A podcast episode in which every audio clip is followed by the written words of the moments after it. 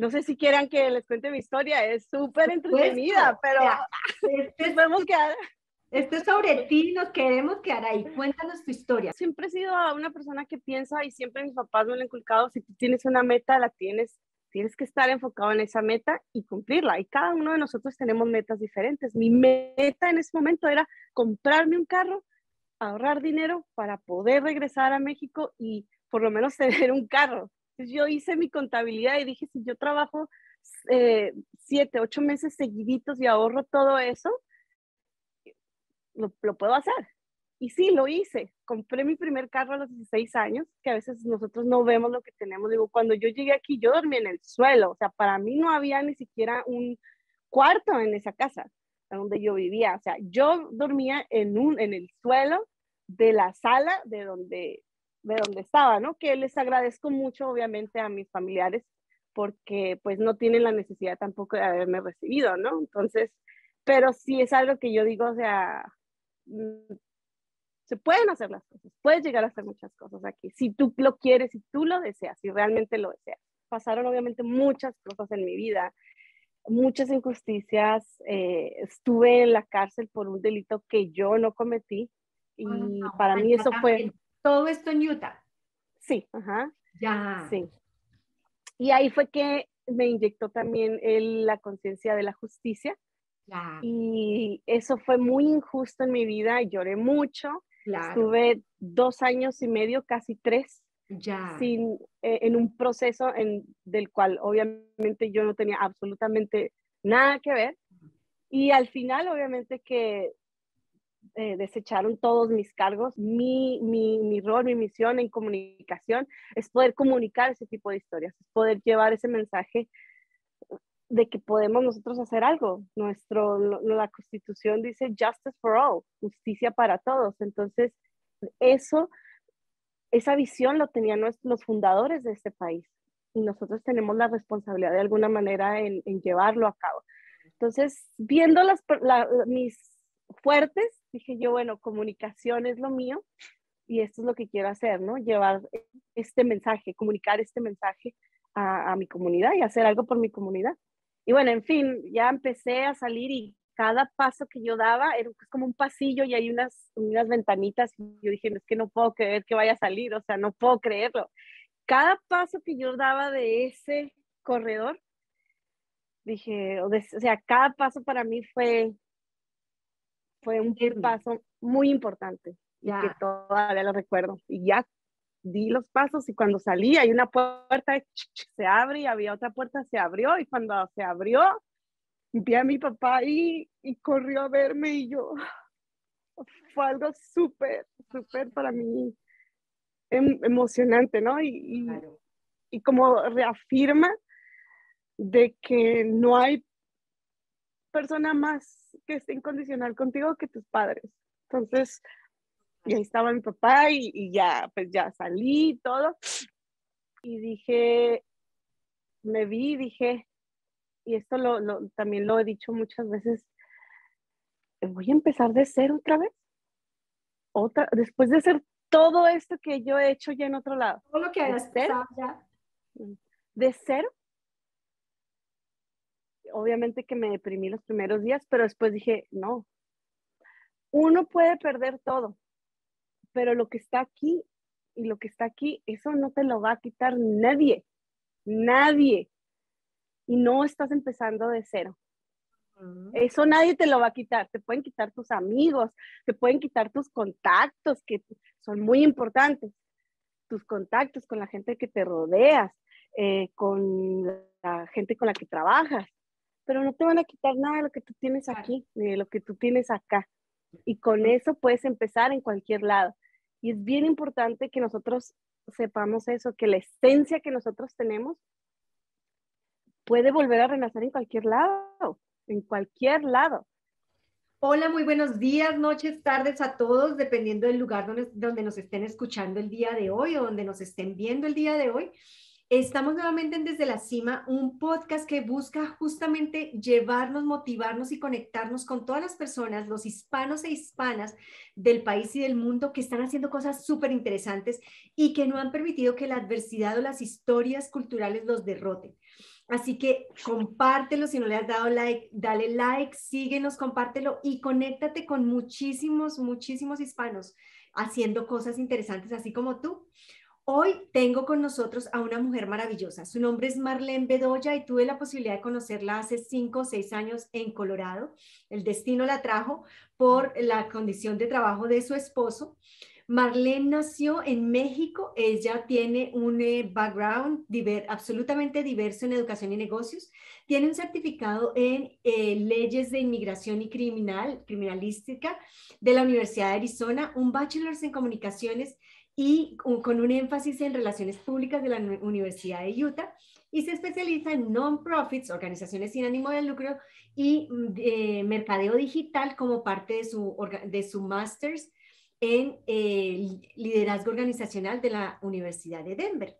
Como la directora de estrategia y comunicaciones de Social Rooster en Los Ángeles, Marlene se encarga de unir las oportunidades de negocios de sus clientes a través del arte de la comunicación efectiva. Ella representa todo tipo de clientes, desde influencers, celebridades, organizaciones y compañías, y hace la conexión con las eh, organizaciones de las agencias gubernamentales. Su experiencia también incluye trabajar con organizaciones sin ánimo de lucro como Jamlack en Denver, donde ella ayudó a organizar un programa donde las bases para las iniciativas nacionales fueran eficientes, así como para crear campañas para la recolección de fondos a través de eventos de planeación y eh, conexión con la comunidad. Marlene es una orgullosa emprendedora quien adopta su experiencia para crear, lograr y eh, ir tras de aventuras y proyectos que siempre tienen el objetivo de mejorar las condiciones de la comunidad sin más ni menos con ustedes, la gran Marlene Bedoya. Gracias, Marlene, por estar con nosotros. Leo esto y como, siempre me lleno de emoción y de inspiración de conocer a una mujer como tú. ¡Qué presentación! ¡Wow! Hasta yo dije, ¿quién es esa persona? ¿Quieres ser amiga de ella? Sí, bueno, muchas gracias, Rocío, por la invitación. Como siempre, pues es, es eh, un gran este, eh, honor, ¿no? Que, que, me inviten a cualquier entrevista y obvio mucho más a ti que ha sido pues clave también en, mi carrera. Ah, qué linda, muchas gracias. Es un honor para mí tenerte con nosotros esta tarde. Marlene, empecemos por el principio. Cuéntanos de tus orígenes. Tú eres una mujer mexicana. ¿Cómo llega una mujer mexicana a hacer todas estas cosas tan impresionantes? ¿De dónde uh, vienes? 100% mexicana. Como el agave. Sí, bueno, soy de Ciudad Juárez, Chihuahua, como obviamente todos en Denver. Fíjate que cuando yo llegué a Denver, yo obviamente yo decía, sí, soy de Ciudad Juárez, Chihuahua. Obviamente, cuando estás en otro lado, dices que eres de Juárez, de Chihuahua y nadie, todo el mundo es de otros lados. Pero en Denver, curiosamente, todo el mundo es de Juárez, entonces eres una más de, de ahí, ¿verdad? Entonces, sí, soy de Ciudad Juárez, Chihuahua. Y sí, eh, bueno, eh, eh, es curioso como que a veces que me pregunte como mi historia o algo, porque realmente pues no, a veces siento que todavía me falta mucho por hacer, pero bueno, lo poco, mucho que he podido llegar a lograr, pues ha sido eh, gracias a aprender, ¿no? De muchas, de, de, mi historia, de muchas cosas que me han pasado en la vida. Y llegué ya aquí grande, como obviamente como muchos, llegué a los 16 años, estuve aquí un año y después estuve regresé a mi país, otra vez volví a los Estados Unidos, otra vez regresé, fue como que un momento como de que venir y estar aquí, venir. Y me quedé aquí ya a los 21, como a los 21 años, y empezar de cero, obviamente, como todos, ¿no? Empecé, no sé si quieran que les cuente mi historia, es súper entretenida, pero podemos quedar esto es sobre ti, nos queremos quedar ahí. Cuéntanos tu historia. ¿Cómo, ¿Qué significa empezar de cero? Bueno, para mí empezar de cero, yo siento que cada uno de nosotros obviamente empezamos en algún momento de nuestra vida desde cero, ¿no? Cada quien en su propio mundo, ¿no? En mi mundo, en particular, eh, yo llegué aquí a los 16 años, eh, buscando obviamente un sueño. Eh, llegué sola, mi papá vivía aquí en los Estados Unidos pero después él se fue a trabajar al otro lado y prácticamente me quedé sola en el estado de Utah. Empecé a trabajar limpiando casas, eh, perdón, limpiando hoteles eh, de housekeeper, 17 cuartos. yo siempre lo, lo, lo, porque, lo pronuncio porque sé cuántos cuartos limpiaba al día, eran 17 checkouts, 17 change, o sea, hace toda la logística de ser housekeeper. Eh, llegué y dije, mi meta es, eh, obviamente, aprender inglés y juntar dinero para comprarme un carro, regresar a México y empezar, pues, desde cero también en México, ¿no? Mi familia tampoco es que sea una familia que, que tenía los medios para proveerme una educación. Entonces, hubo un día en México en que yo dije, bueno, mi papá está allá, yo quiero hacer algo de mí, de un día a la, de un día al otro dije, me, o sea, me quiero ir, aparte que estaba terrible en el inglés, y en, en Juárez tienes que saber inglés para graduarte de la preparatoria, entonces obviamente que mi inglés estaba por los suelos. Entonces dije, bueno, me voy, eh, perseguir un sueño, obviamente mi mamá dio el grito eh, en el cielo, no, ¿cómo te vas a ir? Este, es muy peligroso que estés allá sola, tan chica, a los 16 años, pero pues realmente a los 16 años para mí yo creía que todo el mundo, pues yo podía controlar el mundo, ¿no? Como todos los adolescentes. Dije, no, yo la voy a armar, yo la voy a hacer, voy, me, o sea, la, la armo ya porque la armo. Bueno, total que uno llega acá y uno se da cuenta que la vida es muy difícil, muy, muy difícil. Y bueno, llegué y empecé a trabajar de housekeeper, trabajaba todo el día, caminaba una hora en la nieve para poder llegar a un bus que me llevaba hasta un resort que estaba a otra hora en las montañas, regresaba a mi casa como hasta las 7, 8 de la noche. Fue muy difícil, fueron tiempos muy difíciles. Y bueno, pero eh, parar no era una opción, ¿no? Entonces, eh, terminé. No era una opción. ¿Por qué no era una opción parar? Porque no, siempre he sido una persona que piensa y siempre mis papás me lo han inculcado, si tú tienes una meta, la tienes, tienes que estar enfocado en esa meta y cumplirla. Y cada uno de nosotros tenemos metas diferentes. Mi meta en ese momento era comprarme un carro, ahorrar dinero para poder regresar a México y por lo menos tener un carro. Entonces yo hice mi contabilidad y dije, si yo trabajo eh, siete, ocho meses seguiditos y ahorro todo eso, lo, puedo hacer. Y sí, lo hice. Compré mi primer carro a los 16 años. Era un carro que para los 16 años obviamente era un super carro. Y de ahí obviamente que me di cuenta que pues Estados Unidos es Estados Unidos. O sea, ¿quién no quiere estar en Estados Unidos? No, o sea, Estados Unidos para mí es lo más hermoso que hay, eh, aparte obviamente de mi país, pero es un país que le debo todo y que, y que realmente es el país de las oportunidades. Entonces dije, no, me regreso, me regresé y hubo un momento en que, como todo, ¿no? Te regresas y dices, no puedo, regresas y me regresé otra vez. Y así estaban hasta que llegó un momento en que dije, tengo que decidir qué hacer, ¿no? Con mi vida, o sea, o me quedo o me regreso, me quedé eso fue como a los 21 años. Conocí a, mi esposo después de ahí y listo, me quedé y dije, lo voy a hacer y empezar desde cero. Y fue, empecé haciendo de todo. Fui housekeeper, después fui a, limpiar un, comida rápida, estuve a la parte de atrás de hacer la comida rápida y dije, ¿por qué no me suben a hacer este, la cajera de ahí? no, no vas a ser cajera, vas a ir a limpiar las mesas. Entonces, voy a limpiar las mesas, después de ahí insistí que pasaran a hacer la cajera, después pasé a hacer la cajera, después de ahí me pasé a otro eh, trabajo parecido y así empezar de poco a poco. Llegó un momento en que no podía estudiar.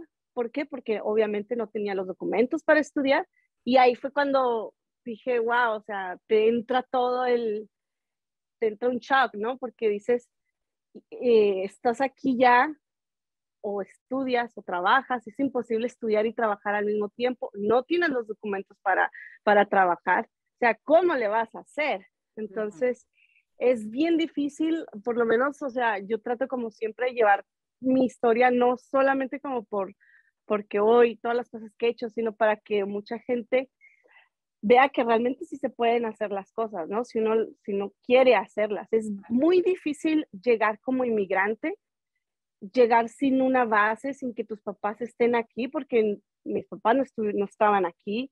Mi papá estaba aquí apoyándome, pero tú sabes, es difícil cuando no tienes padres que han ido a la universidad, que te, han, que te dan ese, esa guía académica de los Estados Unidos, donde te, no tienes mentores, no tienes compañeros, no tienes personas que te dicen esto que tienes que hacer en la escuela, esto es FAFSA, estos son los programas de la escuela, la escuela en Estados Unidos funciona de esta manera. Es muy difícil. Entonces, para gente como yo y como, como mi esposo, es difícil llegar ya grandes y, y decir, o, o normalmente la gente llega y se trabaja para que sus hijos hagan lo que tú no hiciste, ¿no?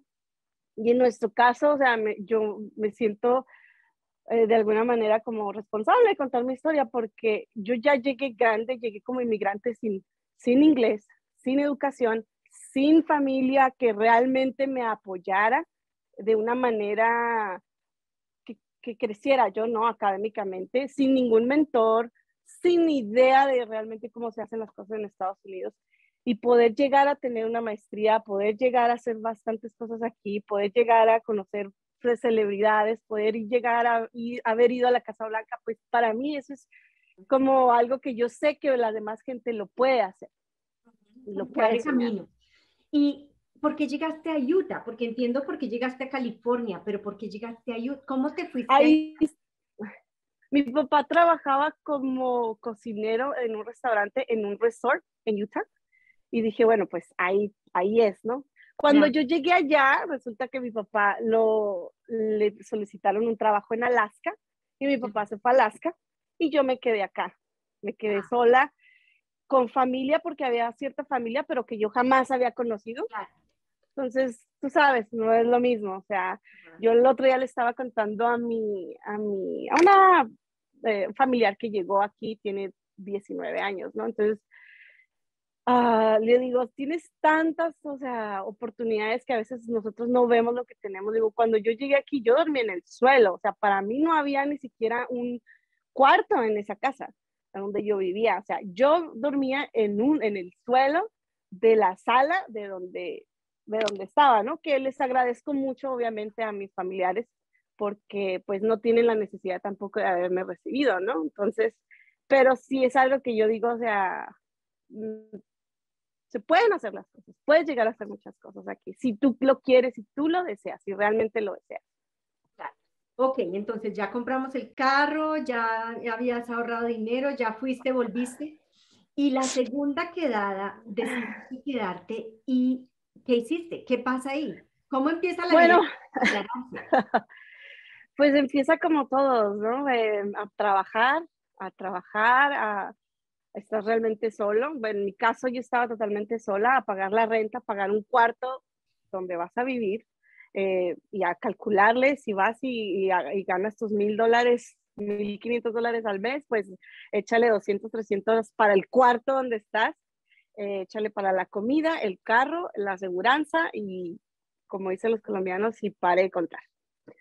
¿Cierto? Entonces, te pones a pensar y dices, ya la escuela, y por eso lo, lo repito, porque para muchos de los inmigrantes que llegan aquí, no para los hijos de los inmigrantes, para los inmigrantes como nosotros, estudiar queda en un plano totalmente lejos.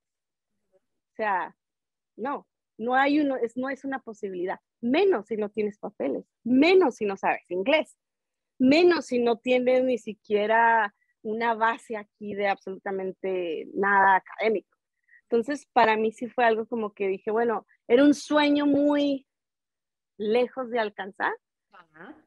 Y este, pero poco a poco así empecé, después me hice, em, después empecé a trabajar en telemarketing, como todos estos chicos que nos llaman y que queremos colgarles, bueno, esa era yo. Eh, y ahí aprendí a vender a vender cosas. Y por medio de mi voz sabía cómo vender sin necesidad de físicamente o estarte vendiendo ah, cara a cara.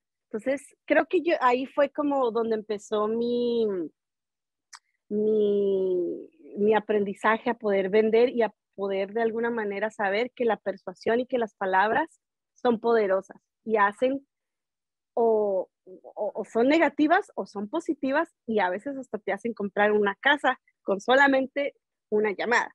Entonces, eh, ahí empezó como mi, mi, inquietud, ¿no? Y mi aprendizaje de poder vender y dar mensajes a la gente. Y fue muy bonito, o sea, todos mis trabajos han sido para mí, o sea, me han enseñado mucho. Empecé de telemarketing, después de ahí fui eh, asistente de loan officer, después de loan officer me pasé a hacer real estate, eh, asistente de real estate, después hice real estate por siete años. Oh, wow. Entonces toda mi carrera de real estate estuvo súper interesante, ¿no? Porque eh, me ayudó mucho, a, aprendí mucho a comunicarme con la gente, a, a poder vender, a, a, poder, cuando tú vas viendo dinero y vas poco a poco sabiendo que, que te puedes administrar, o sea, pues dices, ok. Y llegó un límite en que dije yo, pues, e, esto es lo que, o sea, yo siempre he soñado ir a la universidad. Después de ahí, no tuve mis papeles hasta que tuve 26 años.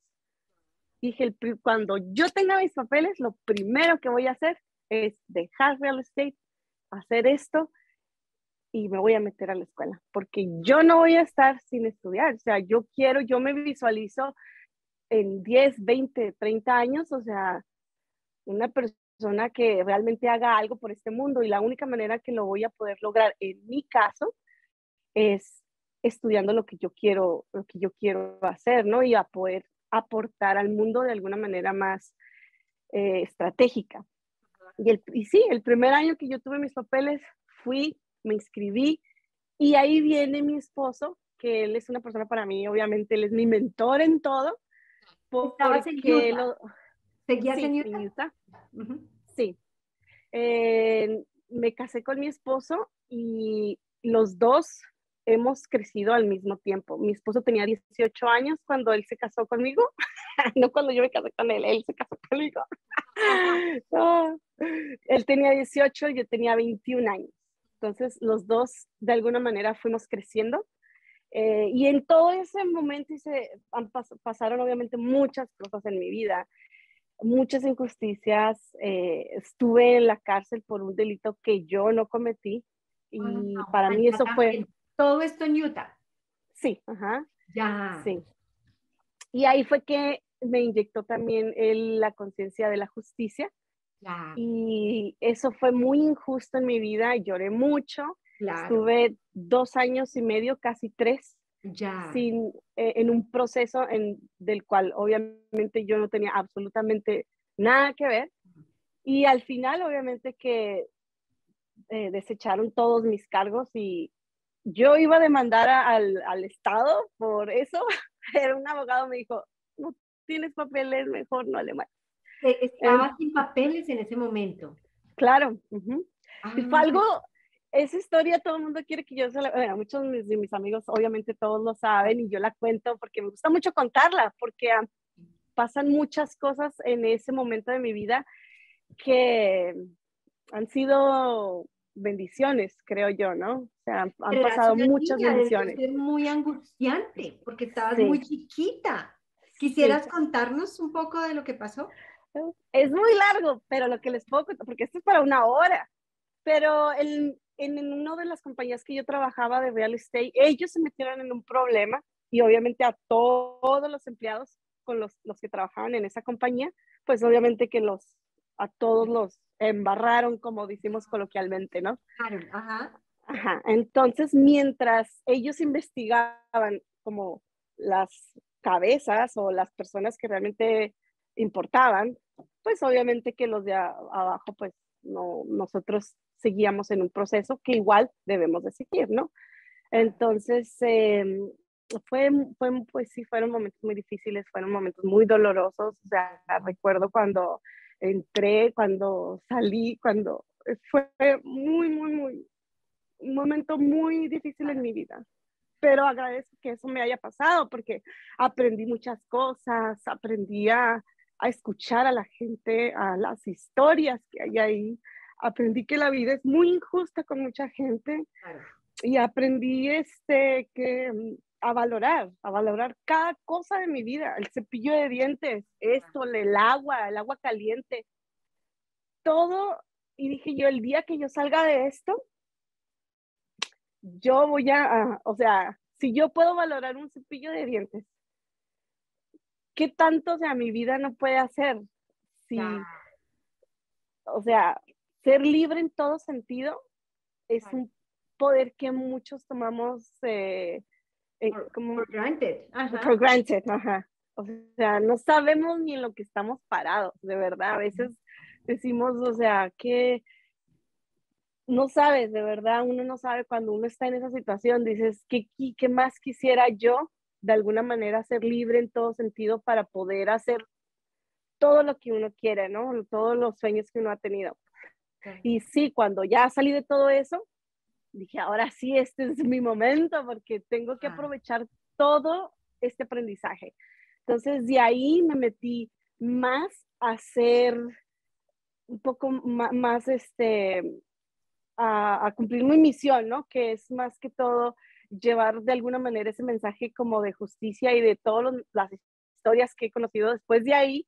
Entré a la universidad y para graduarme estuve haciendo una pasantía en una, con un psicólogo que yo lo amo a él, es un psicólogo de inmigración y con él hacíamos reportes y poníamos prácticamente las historias en papel para saber y dárselas al juez si esa ah. familia se podía, tenía la posibilidad de quedarse en los Estados Unidos o eh, deportarlos. Entonces, mi responsabilidad era escuchar las historias, escribirlas, eh, administrarles varios eh, exámenes, test.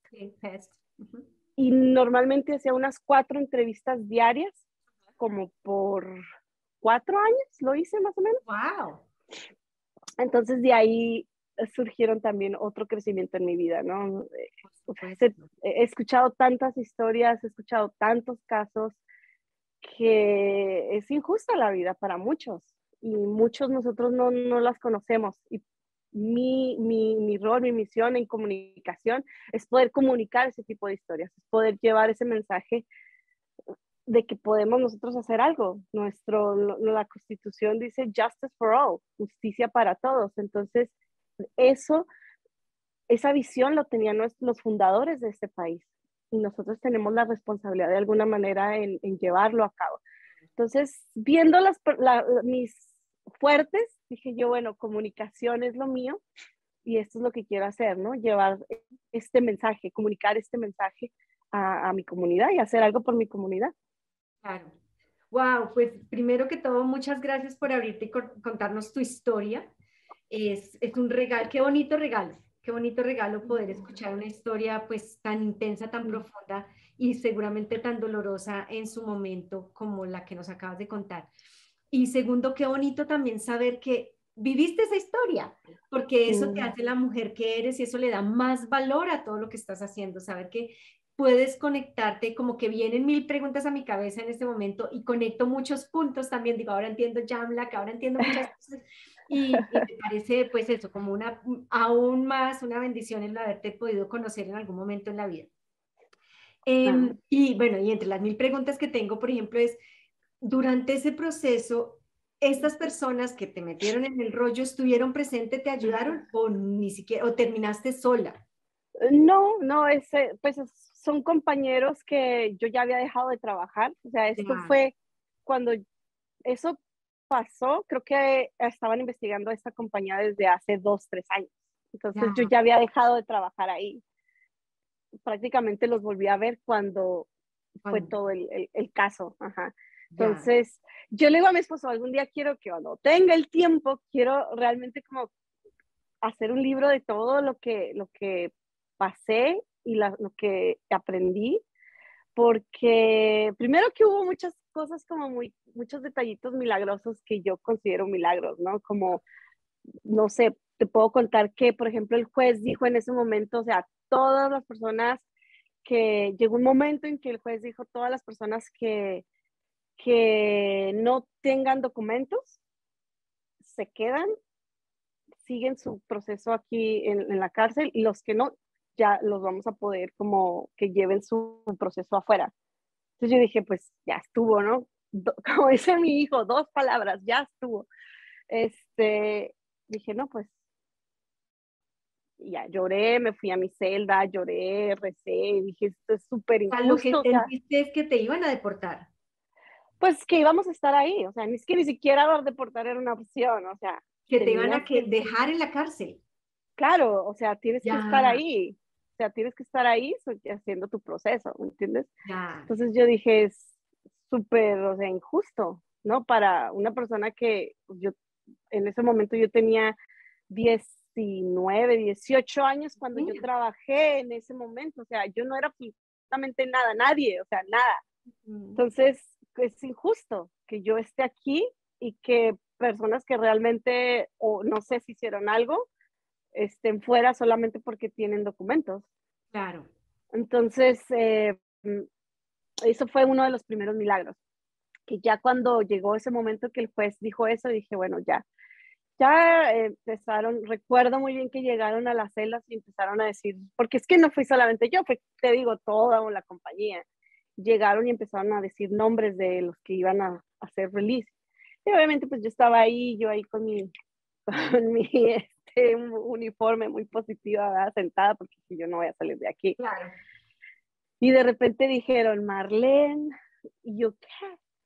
Yo, ok, tal vez no, tal vez me quieren por otra cosa, ¿no? Dijeron mi nombre y ya, pues ya salí y me dijo, sáquese, empaca tus cosas.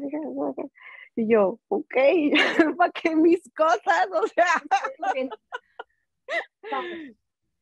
y ya salí, este, y ya le dije, ¿y qué? Y me dijeron, pues ya, lo que dijo el juez, que no sé qué. Y yo así como que, ok. Dije, bueno, pues... No pregunte este más, que se vaya. Sí, dijo, o sea, el, el, va, el proceso va a salir, no sé, yo no sé, yo no soy tu abogado, ¿cómo hablan ellos, no? Y de ahí obviamente que vienen, o sea, esa es parte de las historias que, que, que diré, ¿no? De que en la cárcel hay muchas cosas que la gente no sabe que pasan, que son injustas. Y bueno, en fin, ya empecé a salir y cada paso que yo daba era como un pasillo y hay unas, unas ventanitas y yo dije, es que no puedo creer que vaya a salir, o sea, no puedo creerlo. Cada paso que yo daba de ese corredor, dije, o, sea, cada paso para mí fue, fue un paso muy importante y que todavía lo recuerdo. Y ya di los pasos y cuando salí hay una puerta, se abre y había otra puerta, se abrió y cuando se abrió, vi a mi papá ahí y corrió a verme y yo, fue algo súper, súper para mí em, emocionante, ¿no? Y, y, como reafirma de que no hay persona más que esté incondicional contigo que tus padres. Entonces, y ahí estaba mi papá y, ya, pues ya salí todo. Y bueno, una persona, una de esas personas, de esas personas que nos llevaban porque nos llevaban a una, a, la corte, una de esas personas se reía mucho cada vez que llevaban a nuestro grupo que lo llevaban a, la corte, se reía y se reía siempre de nosotros. Y lo recuerdo muy bien porque recuerdo su físico, era un policía y se reía y se burlaba y todo. Y recuerdo que cuando yo después, eso pasó y después obtuve mis, mis papeles, me hice residente. Cuando me hice ciudadana, la ceremonia era en la misma corte. El mismo señor que se burló de mí estaba sentado a un lado mío y cuando nos levantamos a festejar, él me felicitó sin saber obviamente que él era, o sea, que él va a saber de la historia, ¿verdad? Obviamente. Pero de ahí dije, wow, o sea, es como una reafirmación de muchas cosas, ¿no? O sea, que Dios está contigo, que no te deja sola. Y obviamente hay otros aprendizajes sobre esa historia, o sea, de que él, no sé, o sea, fue algo como que Dios está aquí, o sea, estoy haciéndome ciudadana y esta persona que se burló años atrás de mí, de mi historia, de mi vulnerabilidad, ah. está aquí felicitándome. Ya. Entonces, fue un gran aprendizaje para mí. Qué bueno. Después de ahí, eh, bueno, después de que tuve mis, mis documentos, entré a la universidad, me gradué y ¿qué más se puede decir? Pues obtuve ese trabajo. Después de ahí estuve trabajando en una eh, en un buffet de abogados de ley de inmigración. Estuve ahí por cuatro años, me parece. Estuve trabajando con ellos totalmente privado. Y aprendí muchos procesos de inmigración. Aprendí de todo, you name it. O sea, me sé todos los procesos de inmigración de piapa. De ahí, como muchos dije yo, bueno, este, como muchos pensaron o piensan o quieren de mí que, oh, tienes que ser abogada de inmigración, ¿cierto? Pero no, descubrí que mi pasión, ahí empecé a hacer voluntariado también en una organización sin fines de lucro que se llama Comunidades Unidas en Utah. Y se abrió la oportunidad para hacer un programa para trabajadores inmigrantes, como apoyarlos, ¿no? De alguna manera. Y yo estuve haciendo ese programa con mi esposo Esteban desde los inicios. Es más, ahí tengo la, la camiseta donde nosotros diseñamos también el, el logo, ¿no? Y para mí fue eso, wow, dije, esto es lo mío, porque yo podía estar desde el principio hasta el final sin ver las horas, eh, mi creatividad, o sea, dio, mi creatividad salía a flote, ¿no? No tenía límite, ajá. Sí, entonces dije, no, esto es lo mío, o sea, lo mío es apoyar este tipo de, de causas, hacer programas y ayudar de alguna manera con mi experiencia en ventas, ayudar a recaudar fondos para este programa que no hay dinero y que se necesita en la comunidad.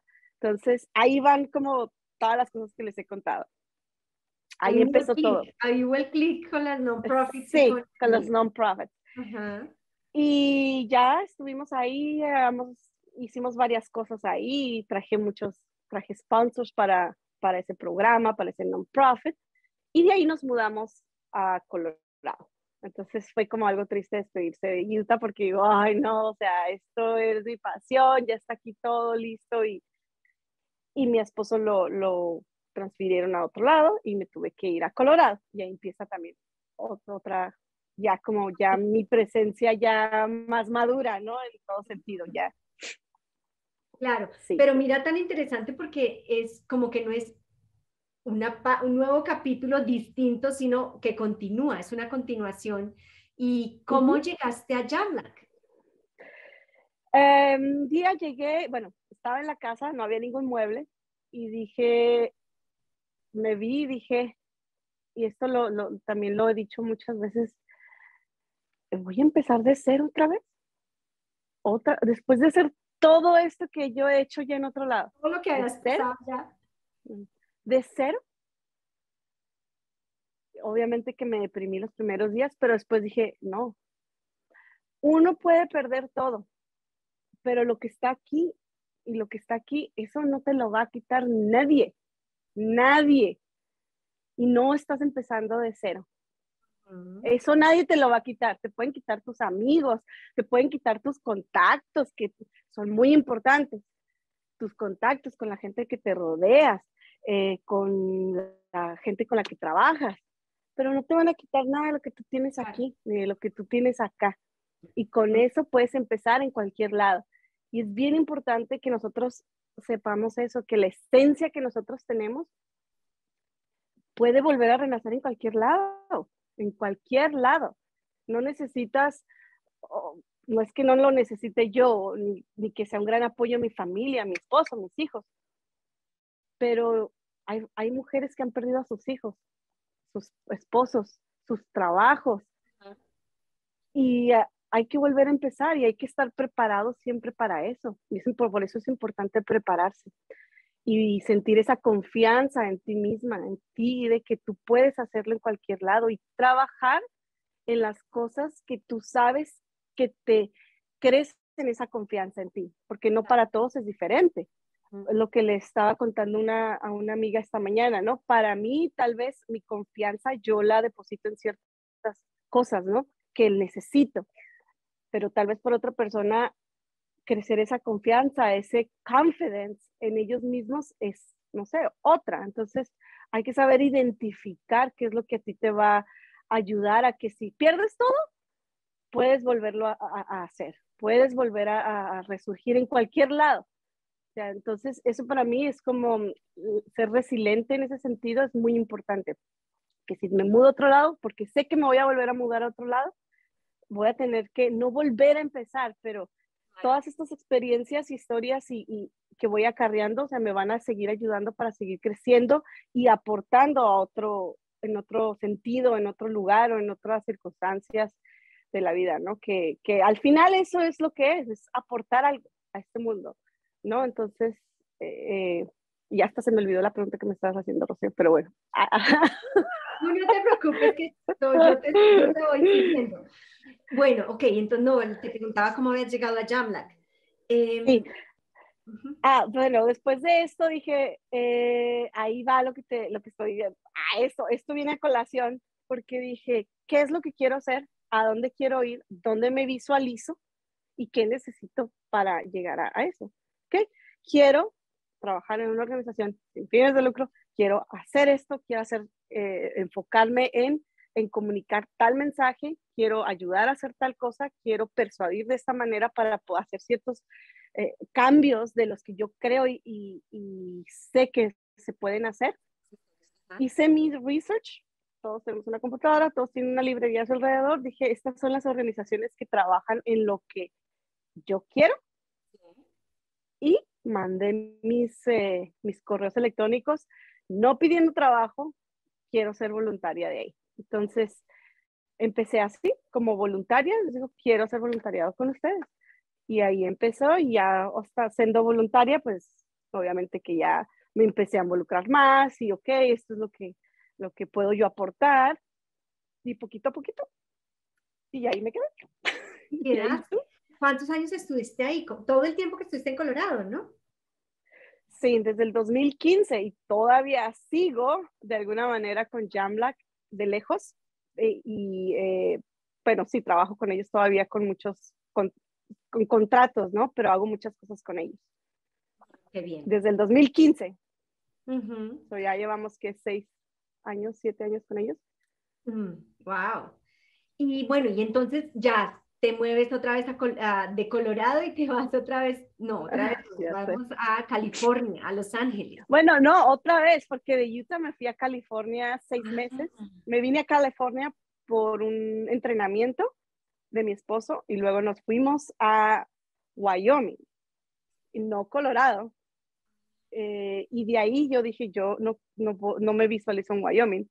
Entonces nos mudamos una hora mi esposo tenía que ir una hora a Wyoming a trabajar y yo tenía que manejar una hora hacia abajo para Denver. Entonces vivíamos en la mitad.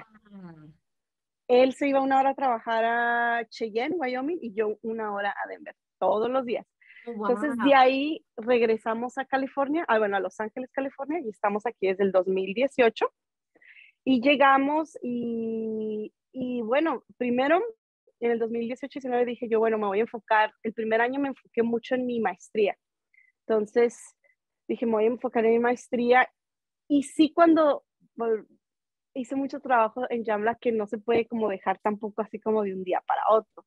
Entonces hubo la oportunidad de hacer muchas cosas remotamente. Después llegó la pandemia y dije, pues, o sea, sí, ajá, y seguí con esto, con hacer fundraising events para Jamlack y también eh, hago development, hago fundraiser, hago comunicaciones, todo lo que tenga que ver con comunicaciones y develop. Em, todo lo que es hacer la estrategia para poder traer fondos para la organización y también para poder comunicar el mensaje de, de lo que es la misión de Jamba. Y también aquí en Los Ángeles eh, tuve la oportunidad o tengo la oportunidad de ser directora de una agencia donde manejamos celebridades y ah, influencers. cuéntanos entonces de la agencia.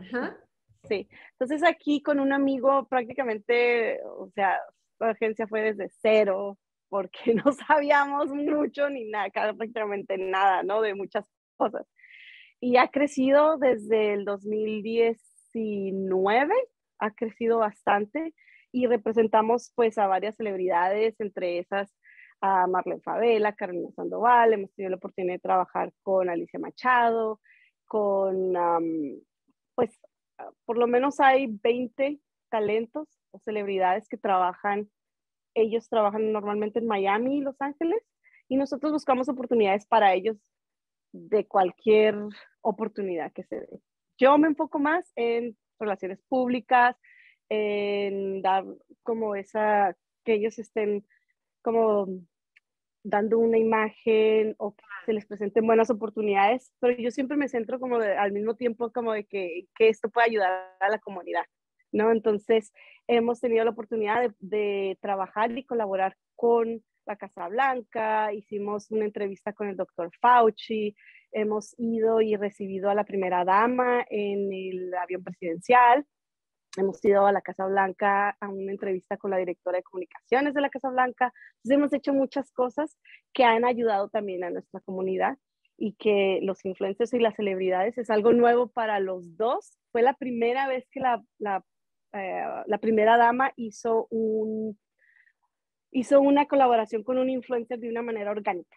Entonces, ah. para nosotros eso fue, es un gran logro, ¿no? Y también la entrevista que conseguimos para nuestro talento fue la primera del doctor Fauci en español. Y, ¡Wow! ¿Habla español? No, pero nosotros le hablamos en español y la, la bueno, eh, obviamente nosotros no, pero la influencer Ajá, la influencer tenía, era una casa donde tenían, bueno, es Carolina Sandoval, no sé si muchos la conocen, pero es Carolina Sandoval, pues su mamá y su hija. Entonces, ellos tienen nueve, ella tiene nueve millones de seguidores y eh, ella no habla inglés, ni la mamá, pero la hija sí. Entonces, la hija de alguna manera muy coloquial, la, la entrevista fue muy coloquial, muy bonita porque se vio como que si el doctor Fauci estuviera en la cocina de la casa. Entonces fue muy entretenida la entrevista y tuvo mucho éxito. A través de esa entrevista, eh, tuvo tanto éxito que de ahí obviamente que hicimos o estamos haciendo muchas cosas con, el, con, con la Casa Blanca y con la administración para ayudar precisamente pues a, dar ese mensaje, ¿no? El mensaje de COVID, el mensaje de, de hispanos, de motivación, de todos los programas que hay para nosotros. Claro, wow, pues qué maravilla, qué maravilla todo esto.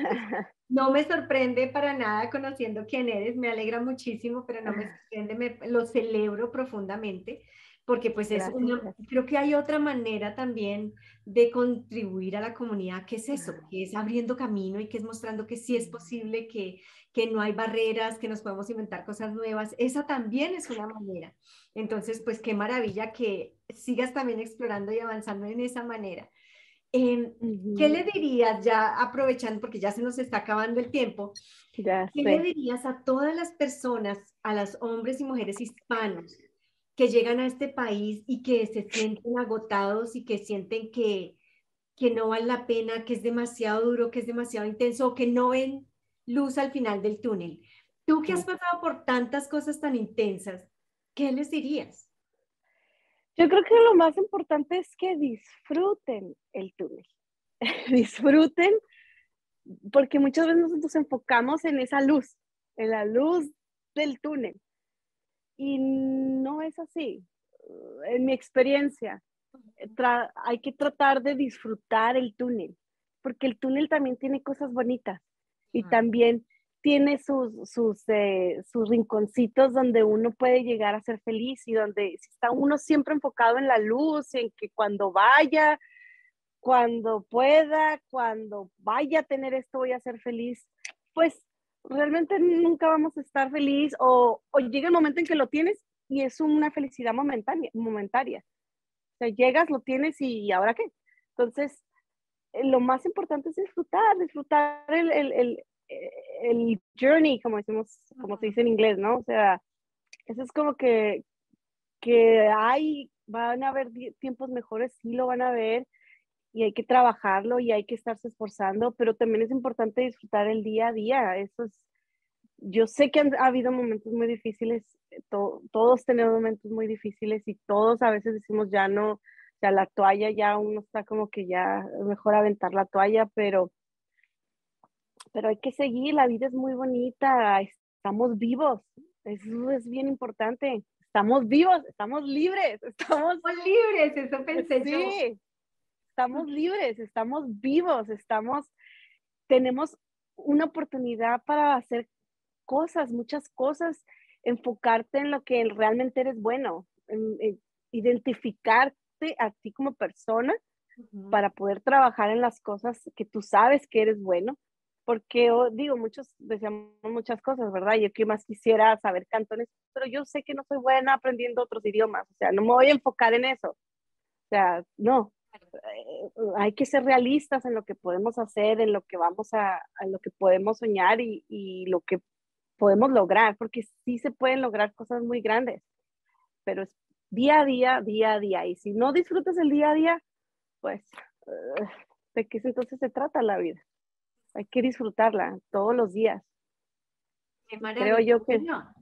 Pues esto ha sido la entrevista con Marlene Bedoya. Miren qué maravilla. Si usted no disfruta, no llora, no ríe con esta entrevista, no, pues al que quiera más engaña.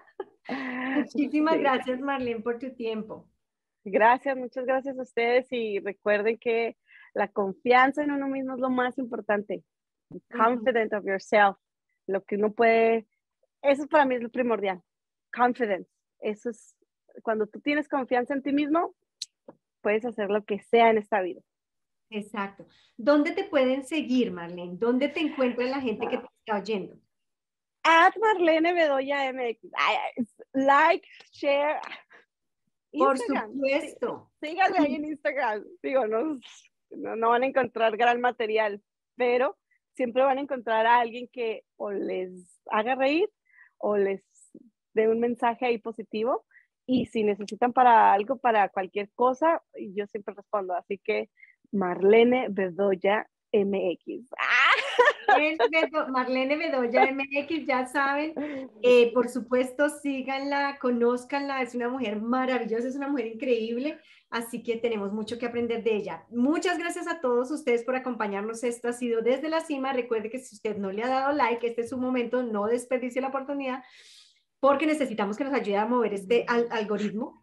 Y, por supuesto, necesitamos que mucha gente más conozca la historia de Marlene porque es una manera de decir, no importa lo difícil que sea, disfruta el túnel, nos dice ella, disfruta el túnel, no te concentres solamente en la luz al final, sino disfruta ese momento, aunque sea difícil por donde estás, estás pasando, que algo te está enseñando, así como todo lo que ella nos describió que aprendió en esos momentos difíciles, y en todo lo que la vida le ha puesto al frente. Creo que si hay alguien que ha hecho limonadas y margaritas es Marlene con todo esto que le ha caído. y eso que no les conté todas las cosas que me han pasado, pero bueno, eso ya sería como para un tequila, para un tequila para la Feria del Tequila 2022. ¡Ah! Tequila, aquí bienvenida a la Feria del Tequila, aquí nos vemos para brindar por esas y por todas las que quedaron, toda la historia que quedó pendiente.